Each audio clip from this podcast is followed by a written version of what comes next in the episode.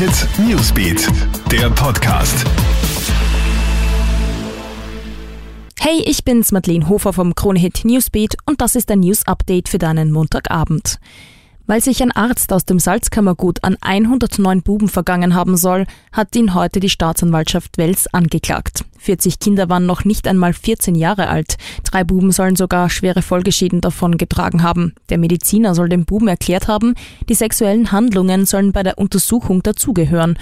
Und nicht nur das, er hat den Kindern auch Cannabis und Geld geschenkt. Der 57-Jährige soll laut Gutachten an schwerer Pädophilie leiden. Daher steht eine Einweisung in eine Anstalt im Raum. Die Anklage ist aber noch nicht rechtskräftig.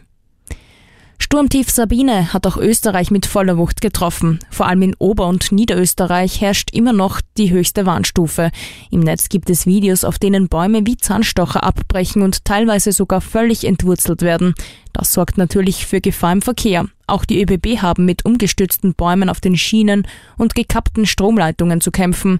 In Oberösterreich ist deshalb die Mühlkreisbahn den ganzen Tag gesperrt und zahlreiche weitere Verbindungen fallen aus. Außerdem stehen die ÖBB mit den Mitarbeitern in Alarmbereitschaft.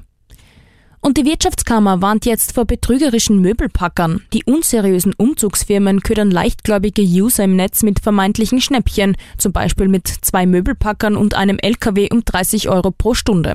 Vor Ort tauchen sie dann plötzlich mit doppelt so vielen Männern und Fahrzeugen auf und verlangen dann ganz frech das X-fache der vereinbarten Summe. Leider zahlen viele Opfer, da die Gauner vor Ort mächtig Druck machen.